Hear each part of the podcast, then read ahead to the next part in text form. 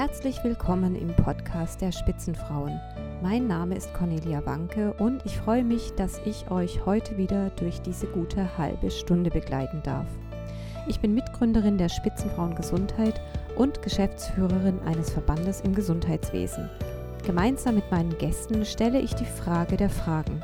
Warum gibt es bisher so wenige Frauen an der Spitze des Gesundheitswesens? Und wie schafft man es, dorthin zu kommen? Wir sprechen über den manchmal steinigen Weg nach oben, wie es gelingen kann, Arbeit, Kinder und Freizeit unter einen Hut zu bringen, wer oder was dabei hilft, die gläserne Decke zu durchstoßen. Darüber hinaus überlegen wir auch, was wir dazu beitragen können, dass Männer und Frauen gemeinsam das Gesundheitswesen verbessern. Denn unsere Forderung, mehr Frauen an die Spitze zu bringen, ist kein Selbstzweck. Wir wollen, dass sich für uns alle etwas verbessert. Heute gibt es wieder einen speziellen Podcast und zwar mit Yvonne Magwas, einer Frau, der man ihre Tatkraft schon beim Sprechen abnimmt. Aber sie redet als Vorsitzende der Gruppe der Frauen der CDU-CSU-Bundestagsfraktion nicht nur, sie packt auch an. Und zwar in kleinen praktischen Dingen, wenn es zum Beispiel um die Kinderbetreuung im Bundestag geht, aber auch wenn es gesetzliche Initiativen braucht. Hört rein. Ja, dann herzlich willkommen im Spitzenfrauen-Podcast, Frau Magwas. Und ähm, die erste Frage ist immer so ein bisschen eine biografische Frage. Wie sind Sie dahin gekommen, wo Sie heute sind? Und äh, vielleicht auch gleich so ein bisschen, was hat Ihnen dabei geholfen? Ja, erstmal äh, herzlich willkommen auch äh, von meiner Seite. Äh, ich bin gern mit dabei, äh, das, den Podcast zu machen. Und ja, wie bin ich dazu gekommen? Wie bin ich Abgeordnete geworden, wie ist so ein bisschen auch mein Lebenslauf.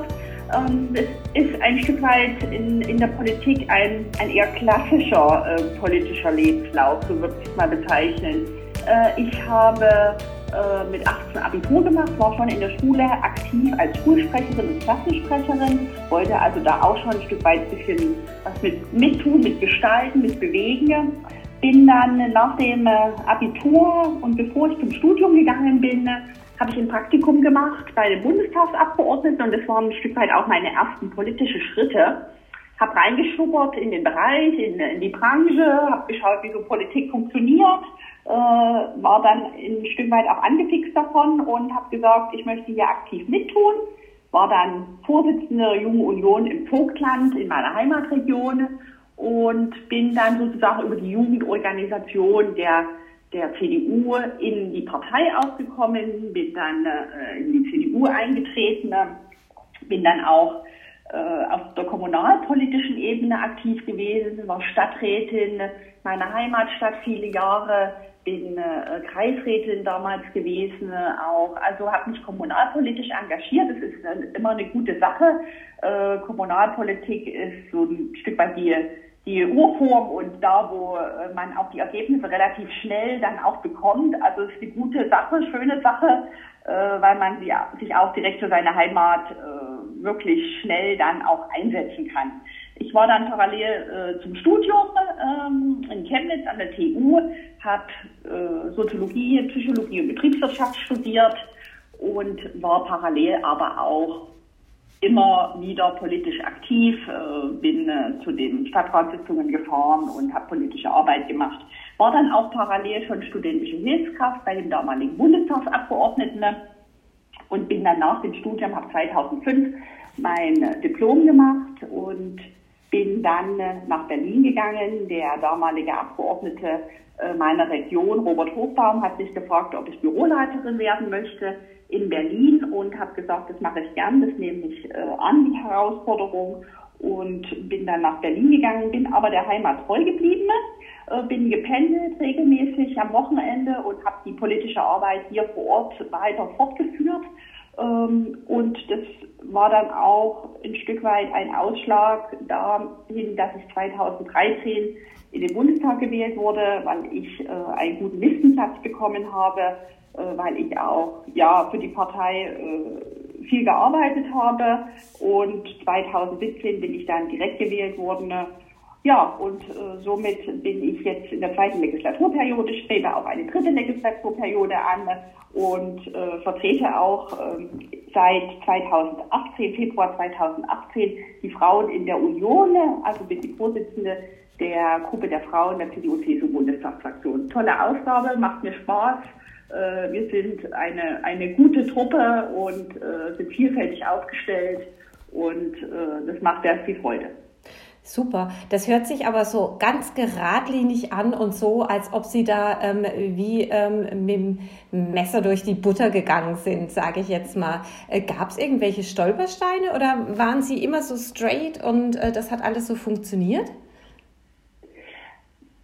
Ich habe, äh, wenn, ich, wenn ich darüber nachdenke, über die Frage mit den Stolpersteinen, dann muss ich wirklich sagen, ich hatte wenig Stolpersteine. Mhm. Äh, zumindest habe ich nie wirklich welche so in dem Sinne wahrgenommen. Ich ähm, habe die Chancen genutzt, die sich mir gegeben haben. Äh, das habe dann auch gesagt, ja, das mache ich. Äh, habe nicht äh, äh, sehr viel gezweifelt oder nachgedacht, sondern habe dann gesagt, ich gehe, wenn sich die Möglichkeit gibt, würde ich es probieren, mache ich das. Und äh, das hat dann auch ganz gut geklappt. Von daher, ich wäre nicht böse gewesen, wenn es auch nicht geklappt hätte. Aber ich habe gesagt, wo sich die Chance ausgetan ha hat, 2013 auf die Landesliste zu gehen, ähm, habe ich gesagt, das mache ich. Äh, die, das probiere ich. Und wenn es klappt, klappt Wenn es nicht klappt, probieren wir es ein anderes. Also äh, von daher gab es in meinem Lebenslauf bis jetzt wenig Stolpersteine, das muss ich ehrlich sagen. Und ansonsten hätte ich sie nicht so, so wahrgenommen, sondern habe das immer alles als äh, eine Möglichkeit und eine Chance und eher sehr positiv auch wahrgenommen. Ja, das ist natürlich aber auch, da haben Sie einen gewaltigen Vorteil, weil Sie die richtige Haltung äh, schon dazu hatten. Erstens mal keine Angst vorm Scheitern zu haben, wenn es überhaupt ein Scheitern ist, äh, äh, muss man ja auch gar nicht so betrachten. Und das Zweite, einfach die Chancen, die sich bieten, schon mal anzunehmen. Äh, weil es gibt immer noch ganz, ganz viele Frauen, mit denen ich spreche, die sagen, ah, ich weiß nicht, das traue ich mir nicht zu und meinst du wirklich, das sollte ich machen? Ähm, wie wichtig ist es, vielleicht stellen Sie das auch nochmal noch mal klar, wie wichtig ist es wirklich mutig, ähm, einfach solche Situationen auch anzunehmen? Ja, es ist notwendig, den Mut zu haben und das Selbstbewusstsein zu haben. Und ich merke das habe das auch gemerkt in, in, in, bei verschiedenen Aufgaben oder bei verschiedenen Dingen. Äh, äh, schafft man das? Bekommt man das hin? Ist man gut aufgestellt? Ist man gut informiert? Hat man ein gutes Netzwerk? Dass ich mir die Fragen mache. Auch ich habe schlaflose Nächte, äh, wo mir viele Dinge durch den Kopf gehen, ähm, ob man das hinbekommt oder nicht. Ähm, bin jemand ähm, vom Typ her, der da auch mit äh, mit der Familie mal drüber spricht, äh, mit meinem Mann oder auch mit meiner Mama und mit meinen Eltern, meinem Papa und ähm, versuche das auch ein Stück weit äh, mit mir dann auszumachen, ob äh, das gut ist oder nicht. Und ähm, bin aber so vom Typ her, dass ich das doch sehr positiv immer ansehe. Hm. das auch, hört man. Äh, äh, dass ich dann ähm, nicht, nicht zu viel ähm, Angst habe, dass man scheitern könnte. Äh, wobei man natürlich, äh, das sehe ich ein, man möchte nicht, äh, man möchte nicht verlieren. Auch ich möchte keine Wahl verlieren. Auch ich kämpfe darum, äh, dass ich Wahlen gewinne. Äh, das geht mir alle vier Jahre so. Das geht mir jetzt wieder so, wenn wir, eine, wenn ich eine Nominierung anstrebe. Ähm, und ähm, da gibt es immer Gedanken, die man dazu hat. Aber trotzdem auch wenn es so wäre, die Welt geht nicht unter, es würden sich neue Chancen auftun. Nichtsdestotrotz gehe ich erstmal daran, gewinnen zu wollen. Äh, und das würde ich auch an, Frauen äh, raten oder äh, auf den Weg mitgeben, einfach mutig zu sein, selbstbewusst zu sein und den Willen zu haben, ähm, diese Aufgabe auch auszufüllen. Denn ich sag mal, ich sage jetzt mal ganz ganz umgangssprachlich, es kochen ein Stück weit alle nur mit Wasser. Ähm, und das sollte man sich ab und zu mal immer wieder reflektieren und auch mal einschätzen. Ähm, und dann klappt das, glaube ich, alles ganz Super. gut. Super. Die, also die Tipps kaufe ich schon mal alle. Sehr gut, wunderbar. nee, die sind, die sind wirklich, sind wirklich klasse und das ist auch genau das, äh, was, was wir immer den Frauen raten, den jungen Frauen, ähm, wenn sie äh, zögern, zögert nicht, seid mutig, es kann euch eigentlich auch gar nichts passieren. Die Chance, die du äh, überhaupt nicht wahrnimmst, äh, das ist ein Problem für deinen Lebenslauf, aber nicht die Chance, ja. die du ergriffen hast und die vielleicht dann äh, nicht funktioniert. Na, ähm, Sie haben gerade eine ganz wichtige Position angesprochen, Vorsitzende der Gruppe der Frauen im Bundestag. Ähm, was macht die Gruppe der Frauen? Was machen Sie? Was haben Sie sich als Aufgabe vorgenommen und äh, was können wir erwarten? Mhm. Ja, äh, als äh, Gruppe der Frauen sind wir sozusagen alle Frauen, die in der Unionsfraktion äh, ja, gewählte Abgeordnete sind. Das sind gegenwärtig 51 Frauen und es waren mal mehr. Also es waren in der letzten Legislaturperiode waren es äh, 79 Frauen. Also wir sind auch ein Stück weit geschrumpft, was sehr schade ist. Und daraus ergibt sich aber auch schon natürlich auch eine Aufgabe, dass wir auch in zukünftigen Wahlen äh, natürlich möchten, dass mehr Frauen bei uns in der Unionsfraktion sind äh, dass wir Frauen da auch unterstützen bei ihren Kandidaturen, dass wir ein Stück weit darauf hindrängen, in der Partei und in der Fraktion auch Regelungen zu bekommen, äh, dass äh, mehr Frauen antreten und mehr Frauen gewählt werden. Ähm, das ist alles nicht von heute auf morgen machbar. Das ist äh, ein langer Weg, ein oft auch steiniger Weg.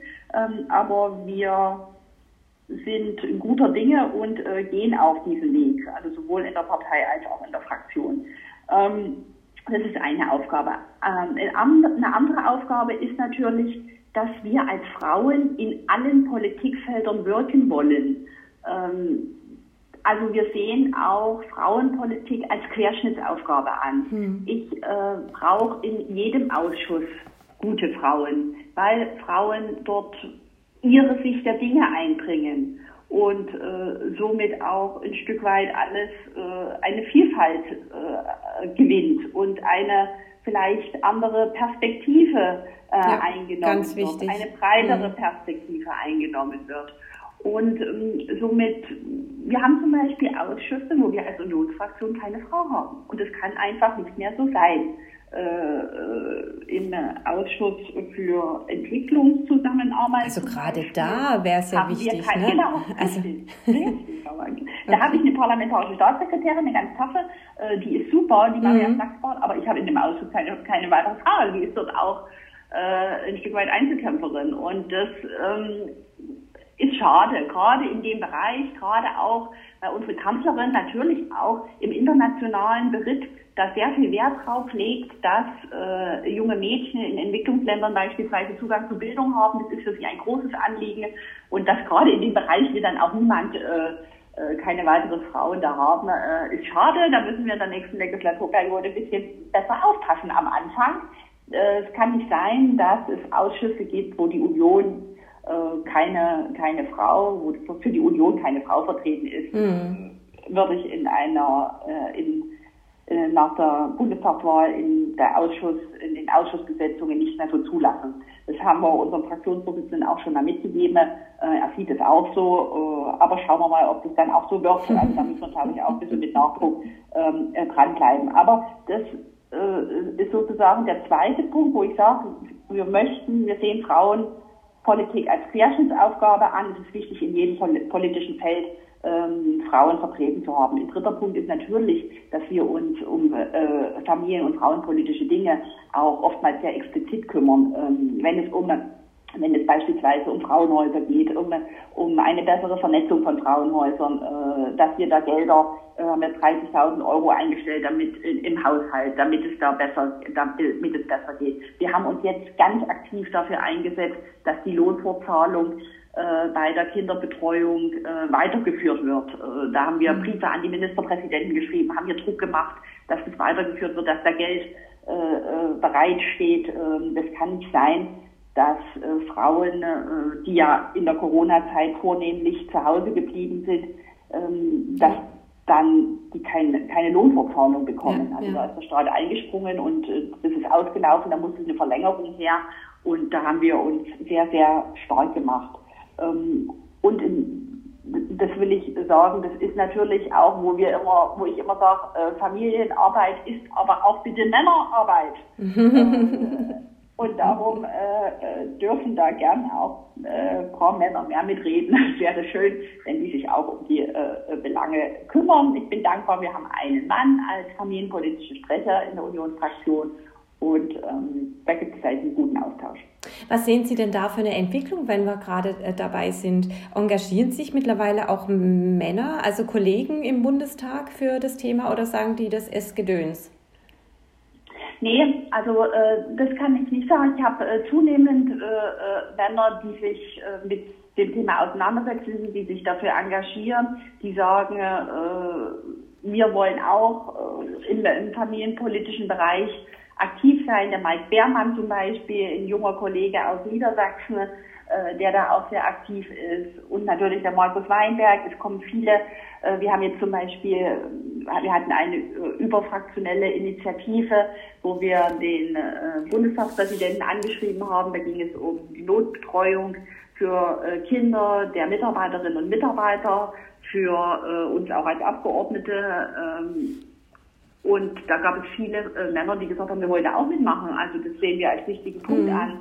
Und wir wollen auch flexiblere, äh, wir wollen flexiblere Sitzungszeiten, wir wollen äh, flexiblere Formate haben, digitale Formate auch beibehalten. Ähm, das haben wir jetzt gemerkt an, oftmals sind ja so lange Antwortzeiten, die wir ja. haben und mit Videokonferenzen ging auch alles immer so gut und warum sollte man das? Warum soll man das äh, zurückdrehen? genau, ja, genau. Ja. Warum soll man das zurückdrehen? Warum macht man das nicht äh, äh, weiter? Und das hilft vielen. Und äh, also da muss ich sagen, da merke ich, äh, dass es äh, viele Kollegen gibt, die äh, uns da auch unterstützen aber nicht nur, das will ich auch deutlich sagen. Also ich, in der Fraktionsspitze muss ich da schon manchmal deutlichere Worte finden. Das will ich auch so ehrlich sagen. Ähm, da wünsche ich mir ab und zu noch mehr Beweglichkeit. Ja, ähm, ich kann mir vorstellen, wie das klingt, wenn Sie deutliche Worte finden. Wie reagieren die Kollegen, die jetzt da so ein bisschen, sage ich jetzt mal, noch bockbeinig sind drauf? Kann man die überzeugen? Naja, es kommt drauf. Also ich, äh, äh ich, ich mache das schon dann auf eine, eine Art und Weise, äh, dass man sich natürlich mit demjenigen äh, sachlich streitet. Ja. Äh, und ich erinnere auch immer mal daran, dass sie sich mit ihren Kindern und Enkelkindern vielleicht mal unterhalten sollen, äh, wie die das sehen. Ähm, also dass man so eine andere Perspektive versucht einzunehmen. Und dann merkt man vielleicht, also da merke ich oftmals, ja, das dass schon im, im, im, guter Ansatz. Mhm. Andere, andere, anderes Denken äh, stattfindet oder so nach dem Motto, ja, du hast ja schon recht, äh, kommt dann auch mal. Ähm, also ja, aber es ist auch in, in, es ist ein Prozess und es ist auch, äh, also ich, ich merke auch, dass bei, bei jüngeren Abgeordneten ne, bei jüngeren Kollegen dann oftmals auch einfacher ist, mhm. da, damit durchzudringen. Weil die das vielleicht auch schon zu Hause so leben, denke ja, ich mal. Oder genau. zumindest von genau. zu Hause schon so mitgekriegt haben. Aber jetzt haben wir ja trotzdem ein, ein Problem. Wir haben in dieser Legislatur haben Sie ja gerade gesagt, einen Rückgang gehabt von 79 Frauen auf 51 Frauen. Wie können wir denn das verändern? Wie können wieder mehr Frauen in den Bundestag kommen? Wie können sich auch mehr überhaupt äh, parteipolitisch engagieren? Also ich selbst engagiere mich auch gerne politisch, aber parteipolitisch war für mich bisher immer so, dass ich gesagt habe, das ist mir zu anstrengend. Und ich mhm. denke mal, es geht vielleicht vielen Frauen so. Ähm, ja, die Parteien müssen sich schon, und das, ich sag mal, das betrifft ja nicht, nicht, nicht alle Parteien, also schau mal äh, uns äh, die Grünen und auch bei der SPD an, die haben einen sehr hohen Frauenanteil. Ähm, wenn ich meine, meine Partei, da ist es eher äh, eine große Aufgabe für die Zukunft. Das will ich ehrlich sagen. Wir haben uns da aber auf den Weg gemacht. Äh, wir haben eine Struktur- und Satzungskommission, die sich mit dem Thema gerade eben auseinandersetzt und die jetzt in den letzten Zügen ist, äh, auch konkrete satzungsrechtliche äh, Dinge auf den Weg zu bringen, die dann vom Parteitag aber auch noch beschlossen werden müssen. Ähm, also da sind wir zumindest schon mal in einem Prozess und wir haben uns das zum Ziel gemacht, mehr Frauen in die Partei und in politische Ämter zu bekommen. Ähm, jetzt ist es so, wo fängt man da an und wie macht man das da mhm. am besten? Äh, das ist immer die große Frage nach den Instrumenten.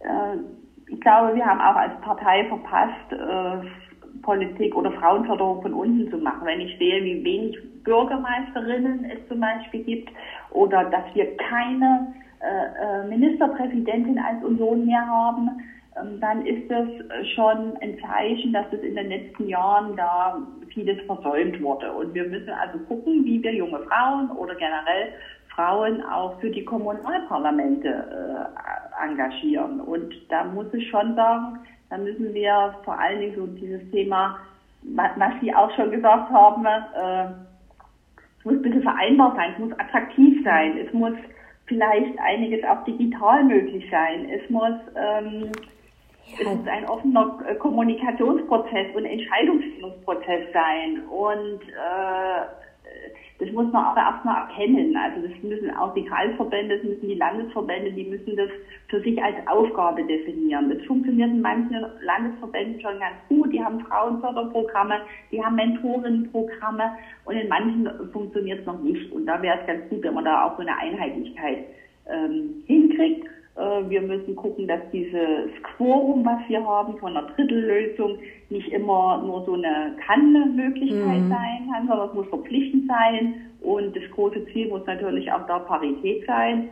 Ähm, das ist auch bei manchen Landesverbänden relativ üblich. Also ich kann nur sagen, bei der Landesliste für die sächsische Landtagswahl hat der Ministerpräsident Michael Kretschmer das sehr deutlich gesagt. Alle, jede zweite Platz muss eine Frau sein und hat es durchgesetzt. Also das lief gut äh, und wenn wir das in Zukunft so weitermachen und das auch Vorbild für andere Landesverbände ist, dann wäre uns da schon ähm, ein Stück geholfen.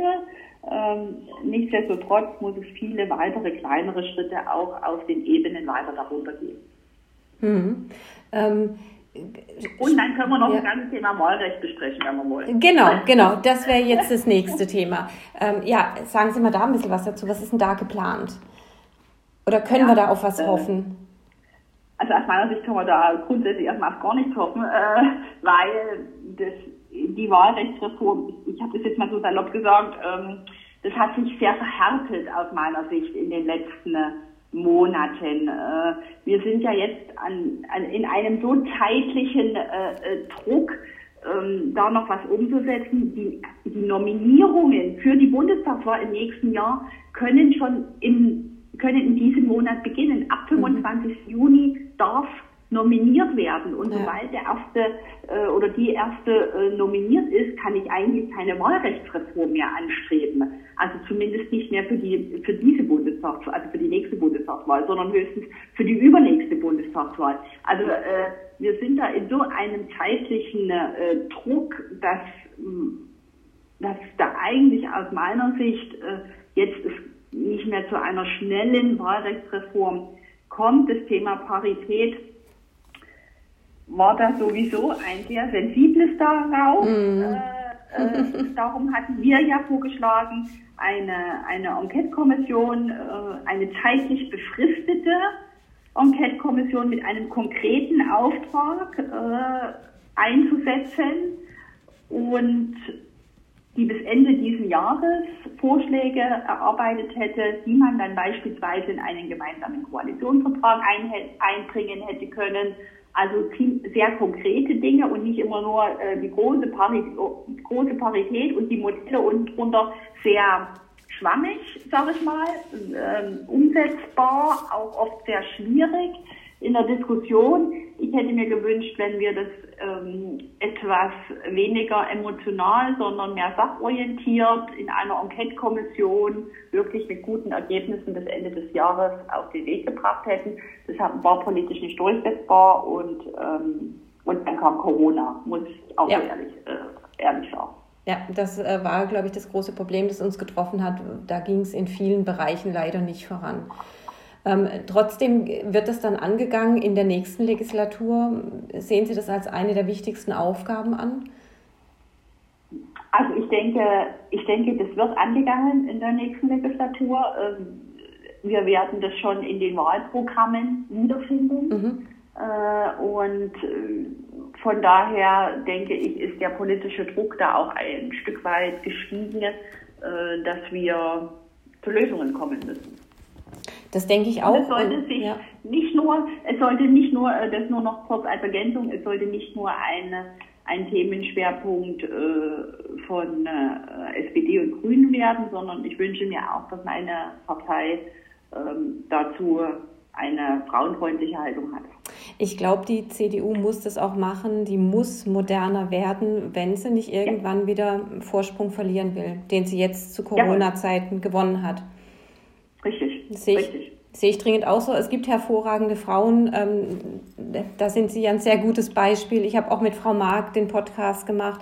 Wir haben so viele hervorragende Frauen. Genau in den Reihen. Also das muss eigentlich ähm, äh, sich doch irgendwann mal niederschlagen. Ähm, aber wie immer ähm, steht der Tropfen höhlt den Stein. Ich bin dankbar, dass es solche Frauen gibt, die sich da engagieren. Ähm, vielleicht würde ich jetzt noch mal äh, zu dem bisschen weiteren Thema kommen, äh, in zwei Fragen noch. Ähm, es gab auch heute ähm, eine Vorstellung mhm. von dem, äh, genau, von dem Gleichstellungsbericht ähm, von Frau Giffey und Frau Lambrecht. Und auch da zeigte sich wieder mal, dass sich nicht viel getan hat. Ohne eine Quote wird sich nichts tun, äh, nichts weiterentwickeln, sagen die beiden. Sehen Sie das auch so? Ähm, die, äh, die Zahlen ähm, sind da sind da eindeutig. Und wenn wir heute uns den Ortheit-Bericht auch angucken. Auch den, genau. Äh, mit äh, nur sieben Prozent äh, Frauen bei den Familienunternehmen. Familienunternehmen, ja, genau. Äh, das ist schon bitter. Also das muss ich wirklich sagen. Also das hat mich auch, auch schockiert und äh, ähm, dass gerade auch ein Familienunternehmen da noch oder vielleicht auch gerade da, ich bin noch unsicher, äh, so eine Einstellung herrscht. Äh, das sind meistens die, die, das ist so ein Patronat noch. Genau. Glaube ich, ne? Richtig, genau. Das haben die ja auch rausgefunden. Die haben bestimmt also so alt oder so, so, so wie, wie die Strukturen da sind oder wie, so alt wie die Familienunternehmen äh, sind, so äh, ist auch die Frauenquote in, den, in den Führungspositionen. Ähm, wir haben ja festgestellt bei der, wo wir die, die Quote für die Aufsichtsräte gemacht haben, dass sie ja, dass sie auch wirkt. Und äh, jetzt ist ja die große Diskussion mit den Vorständen ähm, braucht man eine Quote für die Vorstände ähm, oder, oder nicht. In Anbetracht äh, der Zahlen äh, müsste man sagen, ja, man braucht eine. Äh, ich weiß aber auch, was in meinem Koalitionsvertrag drin steht. Äh, das ist die andere Seite der Medaille. Äh, wie ist die Verhandlung ähm, der zwei Parteien gewesen hinsichtlich dieser Frage, was man in dieser Legislaturperiode angehen möchte? Ähm, und da steht es nicht drin. Äh, und das ist dann die politische Realität dazu. Äh, mhm. Will ich ehrlich sagen, äh, ich weiß nicht, ob wir dies durchsetzen werden. Ich könnte mir, also rein von den Zahlen her wäre es richtig, es zu machen. Das weiß ich auch. Ähm, ich glaube, es ist auch wichtig, äh, das mit der Zielgröße Null anzugehen, dass man hier. Definitiv. Äh, das darf nicht sein. genau. Dass man äh, Sanktionen einführt. Ähm, ich glaube auch, dass es wichtig ist, dass wir in unseren eigenen politischen, behördlichen äh, Regierungsstrukturen besser werden müssen. Also auch da Vorbild sein müssen. Wenn wir von der Wirtschaft was erwarten, verlangen, dann müssen wir das auch selbst zeigen. Und da ist, ja. ist glaube ich, auch noch ganz bitter. Also da haben wir auch äh, noch große Hausaufgaben zu machen. Ähm, von daher, ich sage immer, Selbstverpflichtungen haben lange Zeit nicht geholfen, dann hilft eben nur noch die Quote. Ähm, aber ich weiß auch, dass es äh, politisch nicht einfach ist und dass auch in dieser Frage die Frauen uneinheitlich sind. Hm. das ist ja auch so ein Problem, dass auch sich die Frauen da, jetzt sage ich mal, so ein bisschen selber in die Quere kommen, weil sie sich ähm, nicht auf ein Thema einigen können oder auf eine Position einigen können. Das ist leider auch ein Problem, das ich sehe. Ähm, trotzdem, ich glaube, es gibt viele Frauen, die im Moment in Verantwortung sind, die immer wieder einen Finger in die Wunde legen. Ähm, letztens hat es ja auch Frau Giffey nochmal gemacht, indem sie die äh, Corona-Unterstützungsmaßnahmen, also das, was im Paket drin steckt, ja verknüpft hat mit der Frage, ob diese Unternehmen auch Frauen fördern. Ähm, das fand ich schon einen guten Hinweis. Ich glaube, sie ist da auch so eine Frau, auch wenn sie jetzt nicht äh, von der CDU ist, aber sie legt da immer wieder einen Finger in die Wunde, was ich echt klasse finde. Und ich glaube, wir müssen das viel öfter tun. Wir müssen mit Nachdruck darauf hinweisen, dass es so nicht geht und dass es auch nicht mehr modern und zeitgemäß ist. Gebe ich Ihnen vollkommen recht. Gebe ja. ich Ihnen äh, vollkommen recht. Ich weiß es auch, dass äh, es äh, ja, es war ihre Forderung, aber auch äh, die SPD-Spitze hat das in den Koalitionsgesprächen im Koalitionsausschuss nicht zum Thema gemacht. Ja, ja. Das heißt, es bleibt uns weiter an allen Ecken und Enden ähm, dafür zu werben, dass mehr Frauen in ähm, verantwortungsvolle Positionen kommen, dass überhaupt mehr Frauen äh, gesehen und berücksichtigt werden. Und ähm, wenn Sie jetzt ähm, die Chance hätten, auf einem großen Plakat einen Aufruf äh, zu platzieren, und das Plakat sieht jeder, der durch Berlin fährt oder äh, nach Berlin kommt, was würden Sie draufschreiben? Frauen an die Macht. Klingt das gut? Sehr gerne. Frau Macht Politik. ja, genau. Und was würden Sie allen Frauen raten, die ähm, an die Spitze kommen möchten, die also wirklich sagen, ich möchte was ändern, ich möchte da vorne mitreden? Also die Frauen brauchen auf jeden Fall ein gutes und verlässliches Netzwerk. Sie, sie brauchen Unterstützer und ähm, ja, auch, äh, wie ich am Anfang gesagt habe, äh, Selbstbewusstsein und den Willen, das zu tun. Okay, dann sage ich jetzt mal vielen herzlichen Dank.